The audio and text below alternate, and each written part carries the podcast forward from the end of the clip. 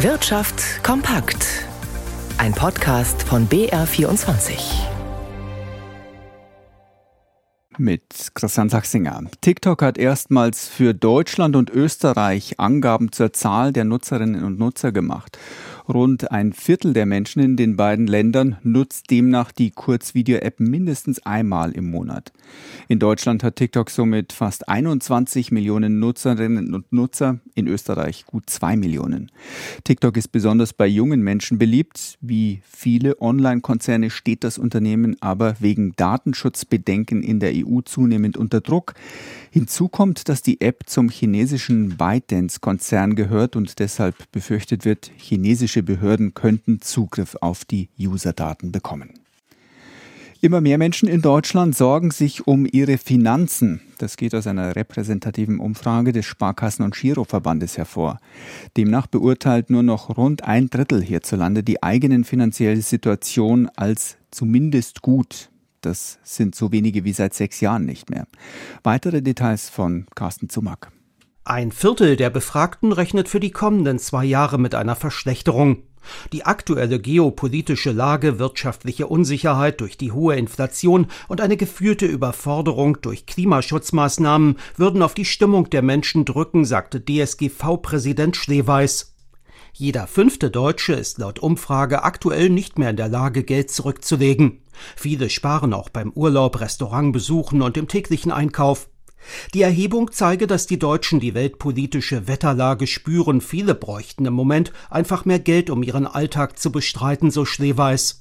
Als Hoffnungsschimmer bezeichnet der Verband, dass jeder dritte Befragte davon ausgeht, dass sich die eigene finanzielle Situation in den kommenden zwei Jahren bessert. Vor allem Jüngere sind optimistisch.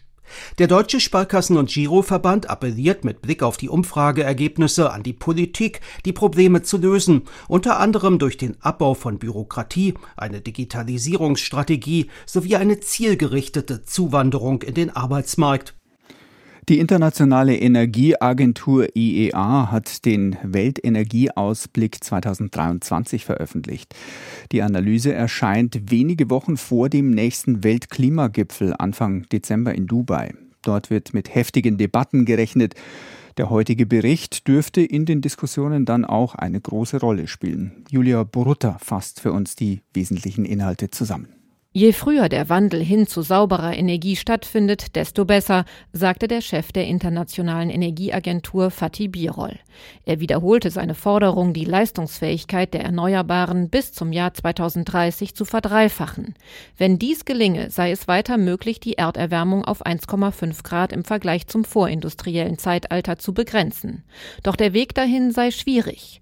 Ausdrücklich richtete sich Birol gegen Aussagen der Ölkonzerne, dass die fossilen Brennstoffe noch auf Jahre hinaus unerlässlich seien, um Energiesicherheit zu garantieren.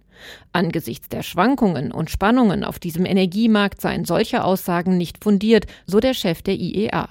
Die Internationale Energieagentur geht davon aus, dass im Jahr 2025 das absolute Hoch an energiebedingten CO2-Emissionen erreicht sein wird. Danach werden sie deutlich sinken. Der Anteil der erneuerbaren Energien am weltweiten Strommix wird im Jahr 2030 ca. 50 Prozent ausmachen. Heute liegt er weltweit bei 30 Prozent. IEA-Chef Birol forderte die Staatengemeinschaft dazu auf, dafür zu sorgen, dass auch in Entwicklungs- und Schwellenländern mehr Projekte für erneuerbare Energien entstehen. Die Investitionen dort müssten bis Ende des Jahrzehnts verfünffacht werden. Und schauen wir an die Aktienmärkte zu Gabriel Wirth. Mitsubishi stellt seine Produktion in China ein. Was ist denn da der Grund? Und gibt es Reaktionen bei den Autoaktien hierzulande? Der Autohersteller reagiert damit auf die rasante Elektrifizierung des chinesischen Automarktes in China. Beschleunige sich der Übergang zu Elektrofahrzeugen schneller als erwartet, heißt es zur Begründung bei Mitsubishi.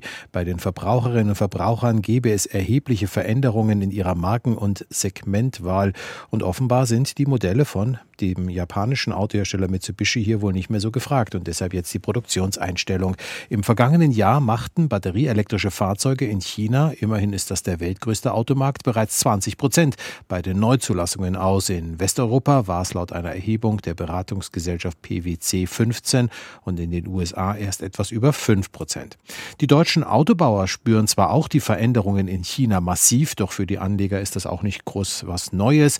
Die Aktien von BMW, Mercedes, VW und Porsche verlieren zwischen 0,1 und einem Prozent. Der DAX startet einen neuen Erholungsversuch. Er ist jetzt aktuell mit einem halben Prozent im Plus und das trotz kleinerer Verluste an der Wall Street. Der Dow Jones gibt aktuell 0,6 Prozent nach.